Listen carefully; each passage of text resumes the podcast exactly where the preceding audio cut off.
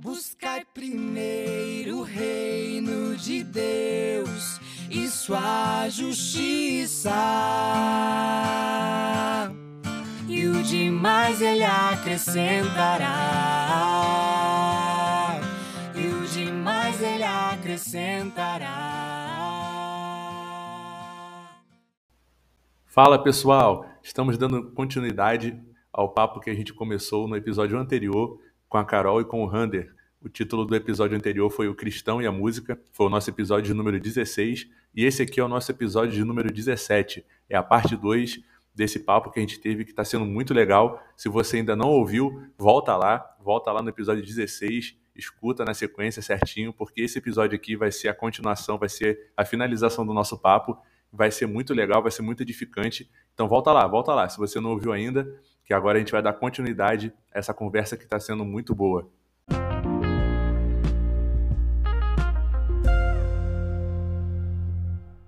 E a Carol também tocou num, num, ponto muito interessante, né? Que em alguns lugares o Rander é, acaba não podendo tocar de chapéu e, enfim, apenas um exemplo. Isso dá para puxar um outro ponto, né? A gente também veio conversando um pouco antes aqui de começar o episódio a respeito da contemporanização, né? E até eu tenho uma. Agora uma pode opinião... preparar os cortes.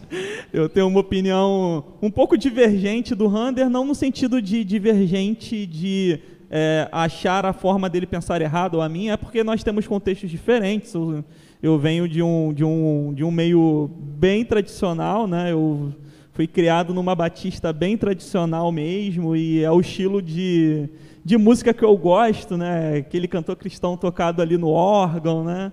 Jonathan está até rindo aqui porque é uma briga nossa aqui. ele fica insistindo para a gente colocar algumas aqui no nosso repertório e ele fica me, me barrando aqui. Né? É aquela briga de cantor cristão versus worship. Exatamente. Mas brincadeiras à parte, né? É, hoje a gente com, com a necessidade ou não da contemporanização, a gente vê muitas igrejas, é, enfim, tendo algumas performances ali é, em cima do púlpito na hora da música, né? E até que ponto, até que ponto vai a preocupação com a performance em si? E aqui eu não estou falando de técnica, né? É, não estou falando assim que o guitarrista ele pode ou não colocar um solo na música, não. Eu estou falando de e, e performance mesmo, né? O comportamento dele ali é, em cima do, do púlpito, né? E o quanto que isso chama a atenção para ele e distrai a atenção do, da igreja, né? Ao louvor a Deus. Achou que eu não ia puxar essa, né? Não, muito bom você puxar. Muito bom porque, eu, como a gente estava conversando em off ali, isso parte muito do púlpito sabe? E, e, muitas dessas pessoas que vão performar ali em cima do, do, do, do púlpito, do palco ali, porque vem de realidades assim, é, mas se a igreja for teologicamente saudável, onde o, o, pastor ele vai orientar essas pessoas quanto à performance, essas pessoas vão entender e vão parando aos poucos. Acho que o pastor também não pode falar assim, ó, se você continuar assim, vaza daqui é meio que cortar um processo de transformação. A gente tem a regeneração, mas costumes, alguns costumes a gente vai largando com o tempo. E, então eu penso que a igreja precisa ser contemporânea, precisa ser. Se a gente falar sobre a igreja não ser contemporânea, a gente abre mão da reforma protestante que usou de elementos contemporâneos da sua época para comunicar, para fazer, provocar uma difusão da reforma. Então hoje, vou, agora eu vou dar o exemplo aqui do, do hino, se eu, eu, eu sou totalmente contra a gente chegar e cantar, não, não rever a letra de um hino que fala, se da vida as vagas procelosas são. Isso eu causo mais confusão na mente da pessoa do que comunico um evangelho eficaz. Eu prefiro cortar esse hino e cantar, porque ele vive, posso crer no amanhã, porque ele vive, temor não há. Então, tipo assim, a gente precisa ter um equilíbrio nisso. Poxa, contemporanização. Quantos anos tem porque ele vive? Tem muitos anos. Mas ela é contemporânea. Continua ela atual, é, né? É povão, cara, é popular. E a ideia da reforma sempre foi essa: trazer para o povão aquilo que era da caixinha fechada da, da igreja romana. Então, eu gosto muito de pensar isso. Tem que ser contemporâneo, mas tem que ter critérios bíblicos para impedir que essas performances, essas distrações ocupem o espaço que não deve ocupar. O espaço central é o da palavra de Deus, é da glória de Deus ali, que ele, Deus recebendo glória com o culto, com a contemporaneização também. É, nesse contexto, a gente pensa assim, né? É o que Rander falou. A gente tem que ter algumas bases, alguns critérios base. Então, um critério base, a gente vai pensar em questão de igrejas, as igrejas são diferentes. A gente tem algumas igrejas mais tradicionais, outras igrejas que têm uma, uma liturgia, um aspecto mais contemporâneo. O que, Desde que precisa o século ser base? tem isso. É, né? sempre houve isso. O que, que precisa ser base? Uma boa teologia. A igreja precisa ser bíblica. Num culto, Cristo precisa ser o centro. Tudo que foi impedir e entrar no lugar disso, não, não deve ter lugar no culto a Deus. Então, assim, se o solo de guitarra, e aí sou super a favor de solo de guitarra, mas se ele for ser extenso a ponto de atrapalhar o culto a Deus ou de chamar extrema atenção para quem está tocando, ele não deve ser feito no culto, ele não deve ser executado no culto. Isso a gente fala sobre essa performance. Mas é interessante você puxar esse assunto, que era o que a gente estava falando Sim. em off. questão da, da contemporaneidade. É, a gente vê pessoas de estilos diferentes. Então, e Deus nos criou dessa forma. Então, por exemplo, o Henrique, ele é uma pessoa que tende muito mais a, a ter o estilo mais tradicional. Então, ele se identifica mais com igrejas mais tradicionais. Claro que nesse sentido eu vou estar partindo do princípio de que as igrejas que a gente está falando são teologicamente corretas. Sim, é, eu, eu tava, a gente estava até falando, né, que eu dei até um exemplo assim de que é, ainda que eu não conhecesse a doutrina da graça, né, eu eu sou muito, eu, eu estaria muito mais voltado a estar numa igreja teologicamente falando, né, é, ruim sendo que tradicional. Não vou citar aqui o nome de algumas denominações, mas assim, algumas denominações que são completamente distantes da Bíblia, mas têm os costumes ali bem tradicionais. Eu estaria mais voltado a estar nessa igreja do que estar numa igreja que é bastante agitada e longe da Bíblia. Né? Eu Sim. estaria numa igreja longe da Bíblia tradicional do que numa igreja longe da Bíblia agitada, né? É, isso é muito interessante, porque a gente vê também a mão e a graça de Deus nisso. Porque eu, por exemplo, eu tendo muito mais a gostar do estilo mais contemporâneo. Não ao extremo, porque eu sou nova com mente de velha, mas, assim, mas algo mais contemporâneo. Eu conheço pessoas que são ainda além de mim que curtem coisas ainda que é um lugar que eu não curto tanto. Mas a gente vê igrejas, e aí, vamos falar, das teologicamente corretas, de todos os estilos. E aí a gente vê a mão de Deus nisso, porque a gente vê como a, a multiforme graça de Deus e como há lugar ali, não só para todas as pessoas se encontrarem, mas para a gente amar e, e conviver bem com um irmão que tem um estilo totalmente diferente do meu. Então, poxa, o estilo do Henrique é totalmente diferente do meu, mas a gente convive super bem, porque a gente entende que a gente ama a Deus primeiro e os nossos estilos são mero detalhe. O que é importante, o que é critério, é que Cristo seja o centro e que tenha uma teologia boa. Excelente, exatamente, assim, fechou muito bem a questão, né? E em relação à performance, então assim, se um músico ele está tomando ali uma, está tendo uma performance que distrai a igreja, talvez é porque ele ainda não tem uma compreensão muito certa, né, muito definida do que de fato é o evangelho, né? E nessa questão, falando um pouco sobre performance, sobre a, a estética da música hoje, é, é, inegável a gente tentar fazer uma análise né, do cenário musical que a gente tem hoje no Brasil e, e no mundo inteiro, né, que o Brasil traz muita coisa, principalmente do, dos Estados Unidos, e a gente vê né, essa proliferação dessa estética que aqui no Brasil ficou conhecida como worship, ou worship como é mais conhecido, né? É, que tem todo uma, um background que veio lá da, daquela, da influência do pop rock britânico, né? Tanto é que até hoje a gente vê muito parecida a estética com o YouTube, com o Coldplay. A gente vê como isso, é, foi propagado pela Hillsong, né, da, da, Austrália, depois nos Estados Unidos e depois foi para o mundo inteiro. É, vocês, vocês enxergam algum problema assim é, específico desse, dessa estética? Existe um problema específico nessa estética, nessa é, proposta que, a, que essa, a, todo esse background dessas igrejas é, mais seeker sensitive que o pessoal fala, né, que são mais voltadas em, em, mover o sentimento das pessoas. Será que a música, mesmo estilo, ele tem algum problema ou está mais relacionado à, à letra e e o contexto da, das igrejas em si? Cara, eu acho que tem um problema grave. Tipo, se a gente for olhar a letra de várias músicas dessas do worship, são boas, são cristocêntricas. Bacana aí, eu até toco na igreja algumas, mas se a gente for pegar a intenção da criação desse estilo musical ali, né, que muito suspeitas que é feito para manipular mesmo os sentimentos ali, então a gente vê um problema grave, gravíssimo, porque se você cria um, um background assim, um, um, cenário com pads, com notas menores, para poder mexer com o sentimento, para você inserir uma palavra e essa palavra ir para o seu coração por causa daquele background, não é a palavra poderosa, mas é o poder de manipulação através da música poderoso. Tem problema cantar essas músicas? Não tem problema. Mas dá para enxugar esses arranjos, essa, esse mantra, essa repetição de, de, centenas de milhares de vezes o refrão aí, esses pads com notas intencionais para tocar. Eu acho que isso parte de uma neuro, programação neurolinguística também, eu acho que, acho que tem a ver. Hipnose.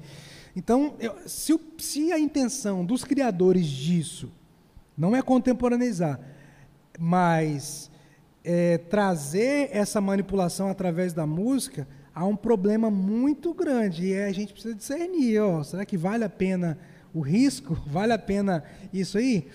Não, dizendo de novo, eu gosto de algumas músicas de worship, poxa, vou citar aqui, ó, o Colim desse nome é, é muito boa, é, Rei do meu coração é uma música muito boa, bíblica, mas tem algumas coisas que a gente vê, assim, Carol já até viu pessoas falando, ó, quando o pregador tal está falando de um jeito tal, o teclado vai naquilo ali, toca aquela nota, vai nessa nota, intensidade. nesse tom.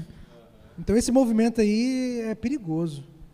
E voltando à questão do histórico, se não fosse a reforma protestante, a gente estaria cantando canto gregoriano ainda nas nossas igrejas, né? Misericórdia. É. E a gente vê, desde a reforma protestante, a gente vê nomes como Charles Wesley, Isaac Watts, é, Fanny Crosby, John Newton, a, vindo para o Brasil, tem o Paulo César do Grupo Logos, o Stênio Márcios, agora tem vocês. então, é, Estamos como longe. que você vê é, essa evolução da, da, da, música ao, ao longo desses anos? É muito legal, né? Eu acho um pouco lenta.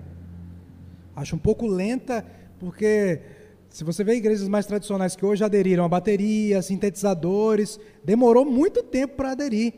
Tanto que na, na, na, igreja que a gente era lá, em São Mateus, um rapaz lá que, que era do grupo de música lá com a gente falou: Olha, teve um irmão que ameaçou: se entrar a bateria hoje, eu saio amanhã. A bateria entrou, ele saiu. E a igreja que ele está hoje não tem bateria até hoje, sabe?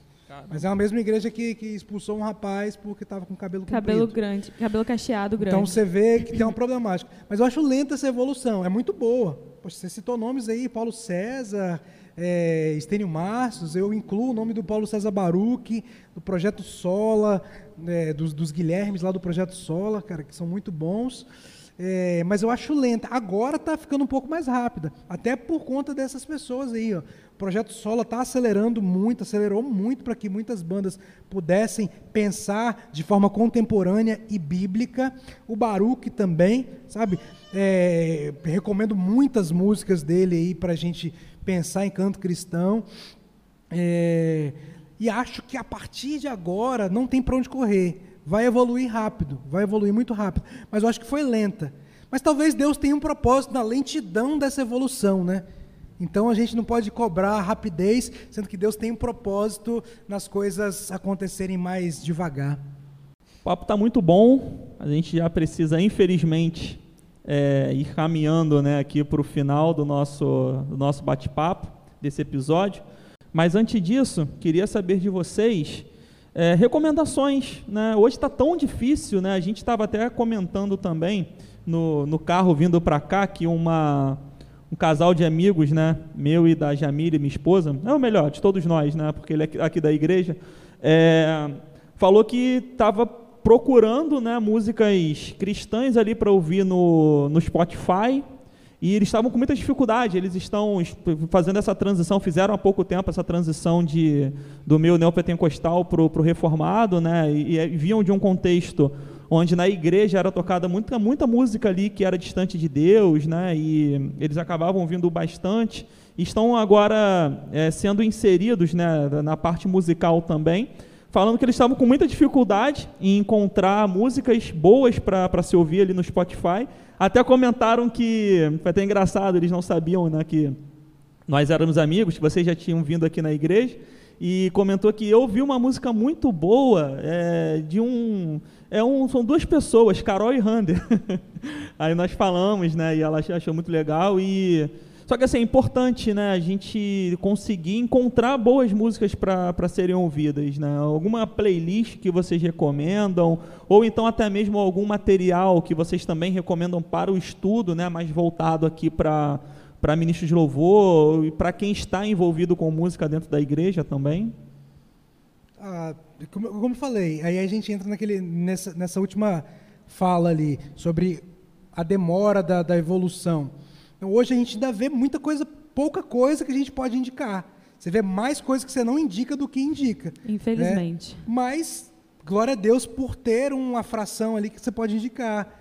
É, eu, Projeto Sola tem muita, muitas músicas para culto, Baruch tem muitas músicas para cantar no momento de louvor. Se a pessoa souber filtrar, vai encontrar ministérios aí muito, muito bons, Vineyard, que tem um trabalho é, é legal. Tem a Dortes é, também, é, né? Que também tem músicas exatamente. muito boas, né? O Canto Verbo. É, o Canto Verbo são músicas que talvez não são para culto, mas são músicas que você vai escutar muito legal ali. É, no seu fone de ouvido. Estênio Marços, dono de uma poesia maravilhosa. Eu não considero as músicas do Estênio boas para cantar no culto, assim, que é difícil.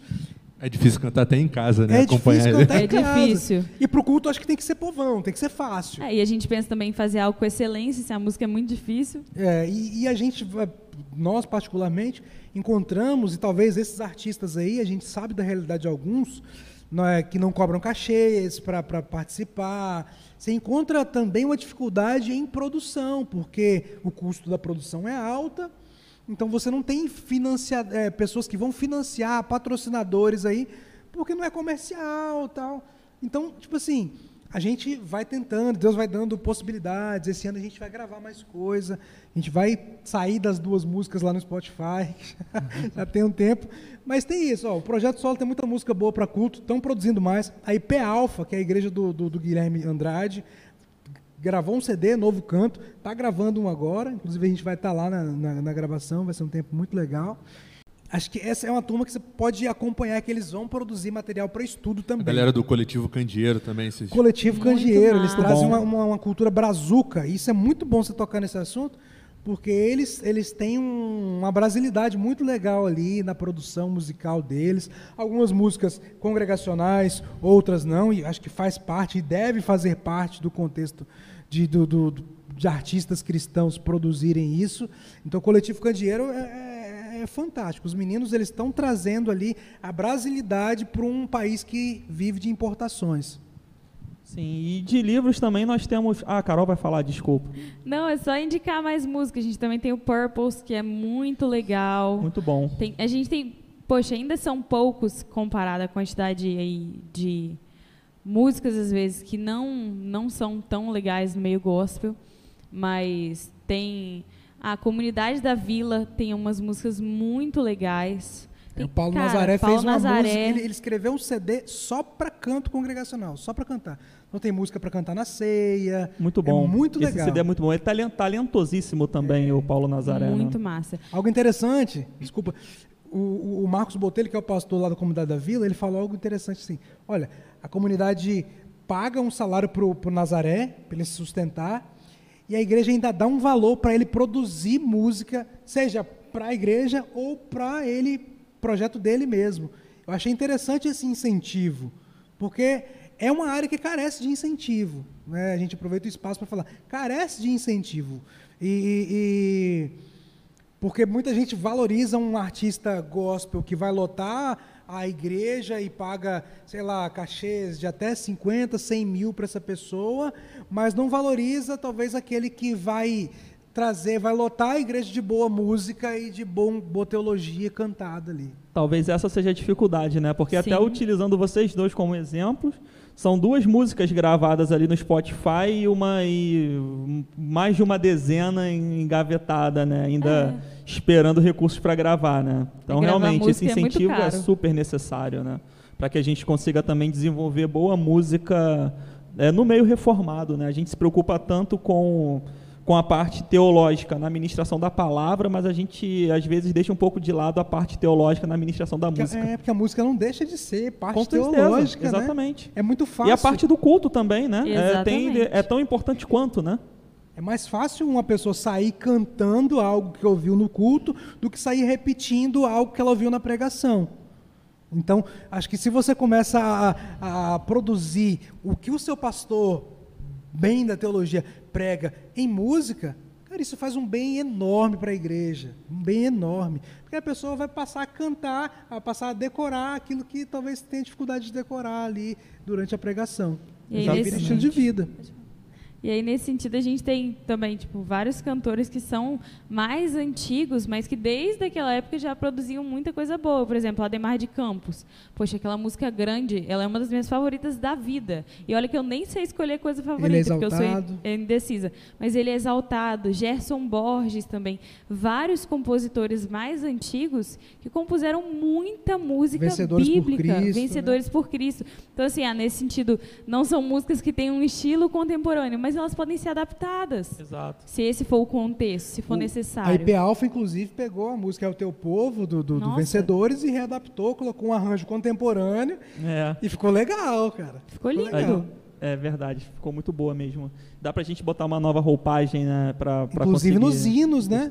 Sim, Inclusive nos hinos. A gente, vai, a gente vai cantar aqui, aqui em Niterói amanhã, por exemplo, a gente canta Brilho Celeste e a gente coloca um, um estilo folk no, no- no hino ali, para a igreja participar ah, de uma forma mais ativa ali.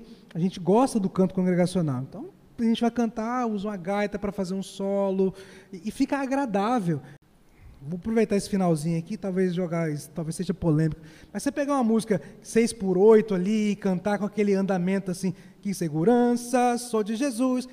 Acho que isso, acho que isso atrapalha um pouco É difícil de o cantar. entendimento, sabe? Porque você sai dali, você ouve uma música melhor produzida na rádio, no restaurante que você sai para almoçar, no, no, no anúncio do YouTube.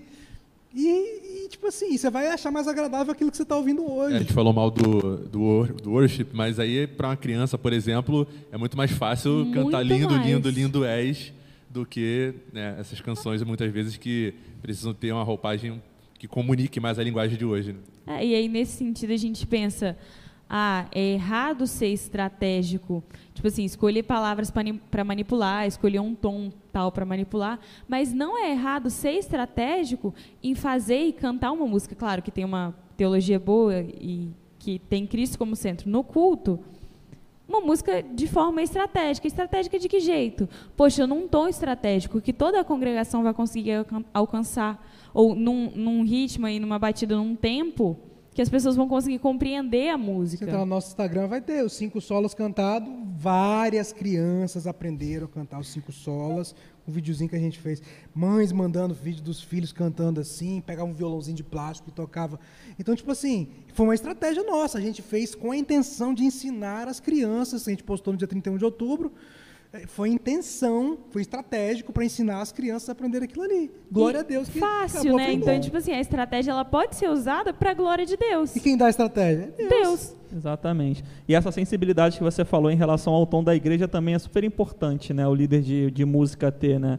Aqui o, o Jonatas ele tem uma preocupação muito grande para isso. Às vezes é uma, é, fico até brincando com ele, falo, cara, não tem como eu vir tocar aqui com você sem o sem o capotraste do violão, porque é Sim. cada si É meio bemol, tom- meio tomzinho já faz diferença. que aí ele, ele e ele é, ele bate nessa tecla. Não, essa aqui se a gente tocar meio tom acima, a igreja não vai acompanhar. Então, se vira aí para conseguir É, eu, eu penso tocar assim essa música nesse tom. A gente faz assim, ó.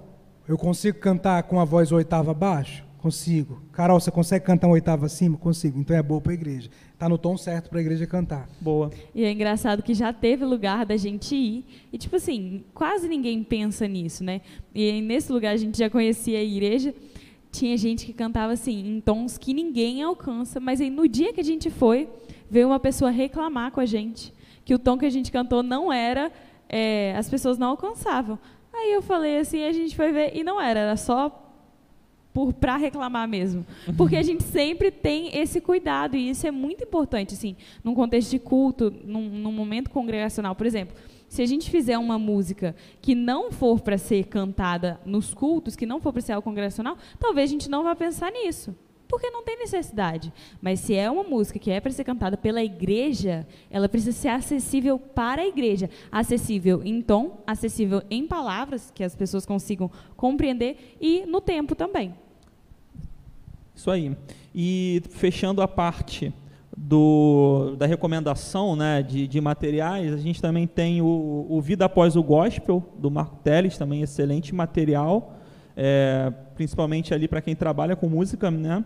E o Muito Mais Que Louvor também, do, do pastor Renato Vargens, né? São dois materiais aqui muito bons, o, o do Marco Teles um pouco mais um, um pouco mais grosso, um livro um pouco maior, né? E o do pastor Renato Vargens, um livreto um pouquinho menor, mas ambos riquíssimos em conteúdo, tá? Então a quantidade de páginas também não vai aqui nesse caso avaliar a, a, a, a- qualidade ou a profundidade aqui dos conteúdos, né?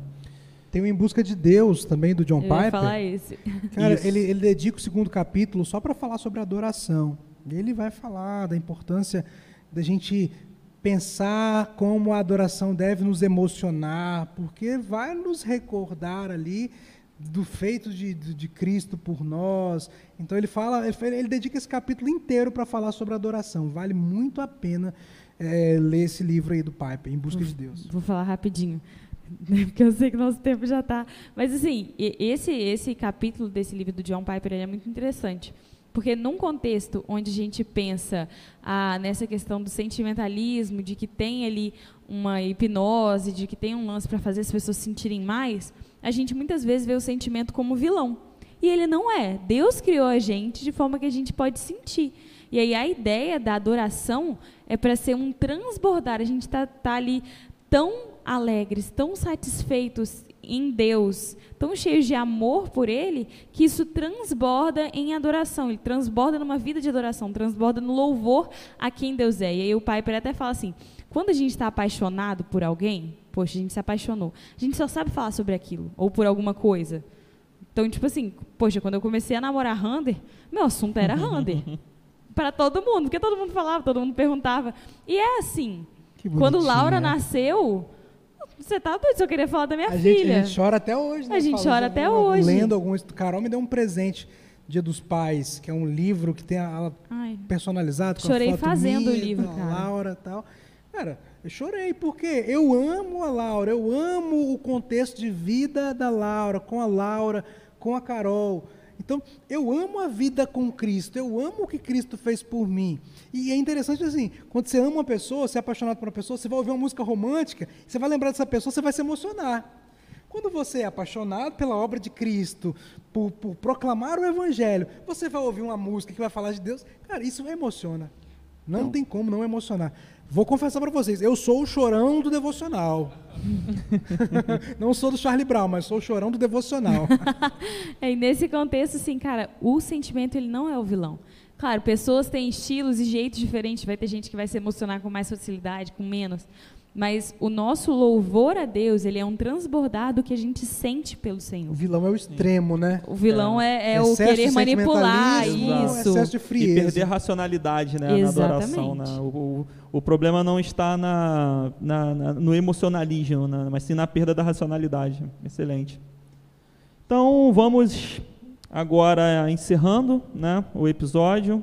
Papo muito bom. Ficaria aqui por mais por mais alguns, algumas horas, né, batendo papo sobre esse assunto tão importante. Provavelmente vamos continuar, né? Provavelmente vamos continuar agora fora, né, fora do, do episódio. Então aqui nós temos como hábito também dar alguns, algumas palavras aqui finais, né? Então agora é, vamos trazer algumas, algumas palavras finais, algumas recomendações práticas também que a gente consegue aplicar na nossa vida, tanto na nossa vida é, é, privada quanto na nossa vida em igreja também. Isso aqui eu sou o estranho fora no ninho aqui, porque eu sou o único daqui que não é músico. Mas Meu você ouve, mas você ouve. eu- eu ouço, mas o meu ministério é ensino. Então, pelo que eu ouvi aqui, eu aprendi muito demais com vocês, tanto com o Jonatas, com o meu amigo Henrique, pela camisa dele tá destoando aqui a, com a nossa comunhão, brincadeira, e quando com o Randy e a experiência da, da Carol, só tenho a agradecer a presença de vocês. Amém, foi um prazer também. Foi uma troca aqui muito boa. E queria deixar aqui para os nossos ouvintes também, né, que se aperfeiçoem, né, que busquem em Deus, na Sua palavra, né, como referência ah, esse sentido realmente do que você faz, o sentido do que você propõe a Deus, não só no momento do culto, não só com a sua voz eh, na música, mas nesse sentido pleno de adoração holístico, como a gente conversou aqui, que você possa se despertar, né, baseado nisso que a gente conversou aqui, para entender realmente o que você faz, seja no sentido realmente litúrgico, seja naquilo que você faz no seu dia a dia, que fique clara né, essa, a- inexistência dessa separação que a gente muitas vezes coloca do que é sagrado do que é secular. Né? Que Deus abençoe a vida e que esse podcast possa edificar todos que estão ouvindo. Amém. Carol, Rander, muitíssimo obrigado pelo tempo de vocês, é, por ter dedicado né, aqui a nós, né, aos nossos ouvintes, é, parte desse tempo tão, tão precioso que vocês têm. É, também aqui em viagem, né, vieram, vieram porque vão ministrar né, nesse final de semana aqui em Niterói. Mas aproveitando também, né, para conhecer a cidade, né, para estar entre amigos, então separaram esse tempo aqui para estar conosco. E foi muito bom, aprendemos muito com, com vocês. Sem dúvida nenhuma, esse papo glorificou muito a Deus e vai ser uma, uma bênção muito grande, tanto para a vida da nossa igreja e também é, para todos aqueles que nos ouvirem. E aqui, como recado, estudem, estudem sobre música, Independente de você trabalhar, servir com música na igreja ou não, você precisa ser um adorador, você precisa louvar a Deus com cânticos, né?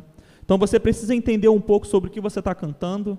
É, como nós falamos aqui, de deixar um pouco de lado a preocupação com, com a, a teologia na música e se preocupar apenas com é, a teologia na, na palavra é, é um erro. Né? Então, se preocupem também com a teologia é, bíblica na música. Né? Então, entendam sobre o que está cantando e realmente é, louvem a Deus com, com boas músicas. E você que trabalha com música na igreja, estude, porque você tem uma responsabilidade muito grande em suas mãos, que é, é conduzir o povo à adoração a Cristo. E isso precisa ser feito com muita responsabilidade. Gente, obrigado demais pelo espaço, pelo compartilhar aqui. Muito bom estar com vocês, muito bom rever vocês. E para falar de um assunto que a gente gosta de falar e considera muito importante para os dias atuais, né? É, acho que se a gente tem algum recado para dar para as pessoas, é, incentivem quem tem se preocupado em produzir boa música cristã, dê esse incentivo. A gente como músico cristão, a gente sente falta na igreja em geral desse incentivo. Então, incentivem é, e, e apreciem o belo, apreciem as coisas belas do Senhor e viva isso tudo para a glória de Deus.